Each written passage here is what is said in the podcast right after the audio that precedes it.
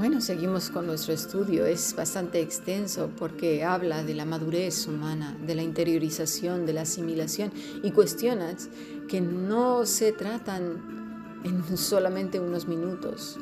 Es un trabajo de vida. Nuestra intención en la Fundación Bíblica es ayudar a todos nuestros hermanos alrededor del mundo a que puedan tener una relación con el Señor profunda, estable, madura, que, asimilen, que asimilemos todos juntos la escritura y, la vida de otra manera. Sí, no de la manera que a veces tenemos aprendida, que no logramos entrelazarla con, con la palabra de Dios, y eso ya lo hemos visto en el primer podcast. Dice Proverbios 27, 19, el agua se refleja el rostro, en el agua se refleja el rostro y en el corazón se refleja la persona. Mira, porque por mucho que podamos decir cantidad de cosas, más tarde o más temprano, la verdad la revelará nuestra boca, nuestro rostro, nuestros actos, nuestro tono de voz, esos pequeños alientos de vida. Mira, el ejemplo es como aquel aliento de boca que, nos, que no logra saber quién tiene problemas de halitosis, si eres tú o es otro. Algo así, más o menos. El problema en todo esto es que la persona que no acepta que, está metida en un problema o no lo ve o le da temor decirlo, ¿sí? ¿Por qué? Bueno, vamos a ver por qué nos sucede esto, por qué no queremos ver a veces nuestra situación, por qué decimos yo estoy bien, a mí no me pasa nada. Ahora, si no te pasa nada, excelente. Pero si has encajado en alguna de estas cosas, si no puedes relacionar bien la escritura con tu vida y, y aún sigues teniendo todas estas cosas que no logras entender como ansiedades, temores, eh, irritabilidad, una persona que cambia continuamente de estado de ánimo, todas estas cosas, eh, enfermedades derivadas precisamente de un desarreglo mental. Bueno, vamos a ver. Uno de los problemas y que me resulta indignante es las falsas doctrinas por esos llamados cristianos y por esos grupos religiosos que son más sectas que la propia iglesia de nuestro Señor Jesucristo. ¿Por qué lo digo? Bueno, en primer lugar porque cargan sobre las personas una condenación tremenda. Una condenación sí, ¿por qué? Bueno, porque si experimentan tristeza, ansiedad, preocupación y todas estas eh, eh, este, emociones que son propias del ser humano, Utilizan entonces versículos para darles azotes, ¿sí? Azote sobre azote. Y dirás tú, oye Cami, pero ¿no estás haciendo tú lo mismo? No, la respuesta es no, porque todas estas reacciones que he hablado son humanas y son normales. Vienen con el equipaje, son el bagage del ser humano. El problema no está en experimentarlas, sino en sobredimensionarlas y dejar que ellas tomen el control. Ahí está el problema. Pero en estos estudios vamos a ir viendo de dónde provienen, por qué, cuál es la raíz del problema. Sería muy simplista decir, es pecado. no, vamos a ir viéndolo poco a poco, porque es muy fácil decirle a todo, es pecado, es pecado, es pecado, y no encontrar la raíz del problema. Bueno, de ahí vamos al siguiente punto. Cuando el ser humano ha sido sometido a un evento traumático, doloroso, de manera insistente, permanente, entonces estas emociones simplemente afloran cuando el subconsciente asocia cualquier evento con lo que ya ha experimentado, ¿sí? Algo que de esta manera lo sobredimensiona, es decir, hacemos las cosas pequeñas, grandes, lo que ayer hablamos y hemos hablado en algunos podcasts, ¿verdad? Se nos desarregla la cabeza, por así decirlo, se nos enferma la mente, la visión de las cosas, la óptica de la vida. Quisiera explicarlo y dar varios ejemplos para que podamos entenderlo. ¿Sí? Entonces, por un lado vemos a las personas que nos cargan de culpa y por el otro lado el silencio, el lo digo o no lo digo. Porque claro, me, van a ver como lo peor, como un pecador aquí metido, ¿verdad? Como si nadie estuviera pecando en este mundo, por favor. Vamos a ver algunos ejemplos, ¿sí?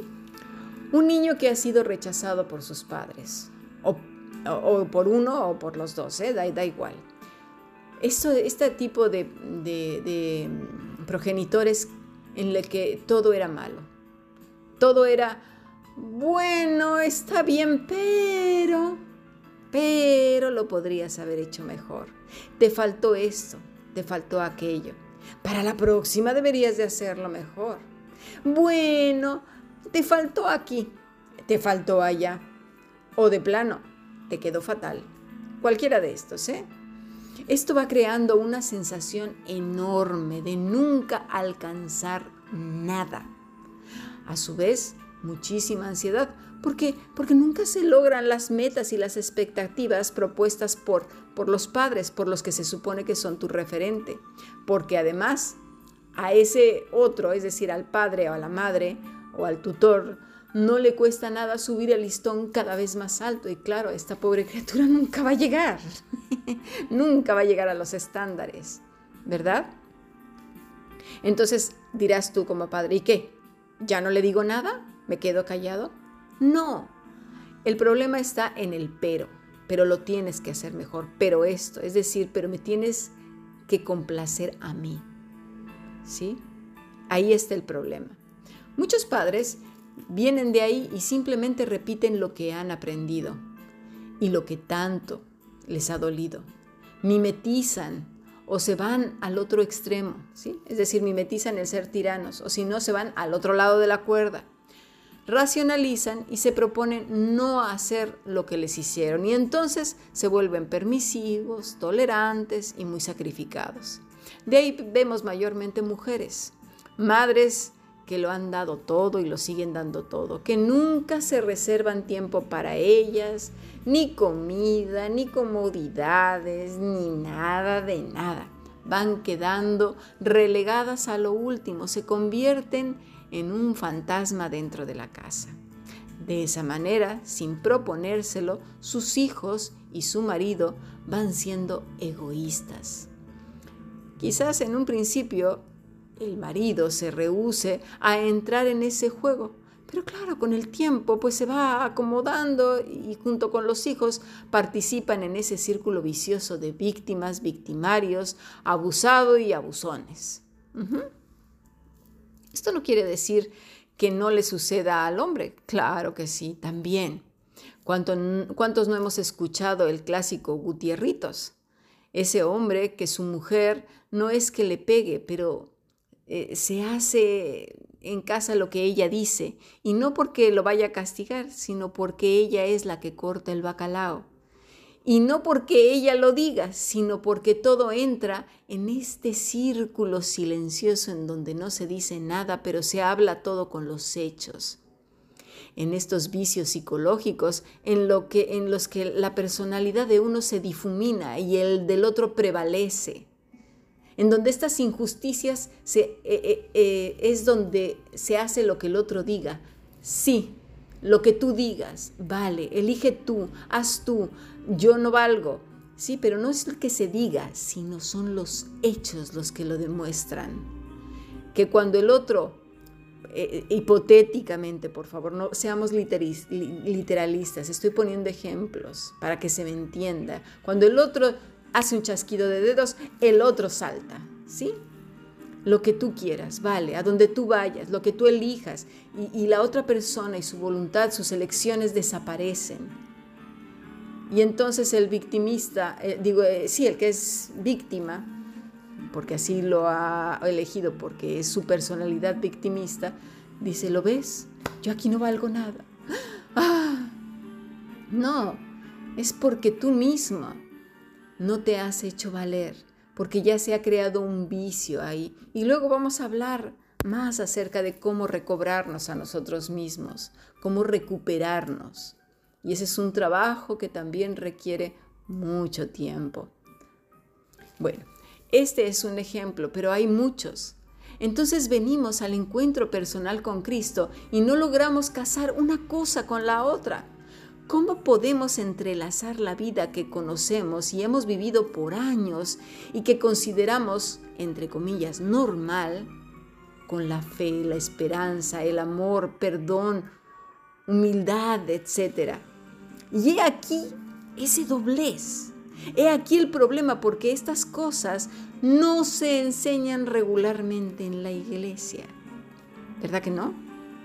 Y si acaso a alguien se le ocurre, las muestra como un pecado atroz. ¿Y qué es lo que generan? Más culpa, más victimismo, más desolación, más incomprensión. Dios no me entiende. Más lejanía, más desasosiego y tristeza. Entonces, ¿qué tengo que aprender? ¿Cómo puedo interiorizar la escritura? Bueno, ya lo hemos estado hablando desde principio de semana en el podcast Una espada traspasó su corazón del día 27 de este mes. Asimilar, madurar y ser resiliente. Es lo que continuaremos viendo, así como orar de día y de noche, que eso fue la semana pasada. ¿Cómo es y cómo podremos llevarlo a cabo? Pasaremos entonces a otro tercer podcast. De verdad deseo que sea de grande ayuda para vosotros.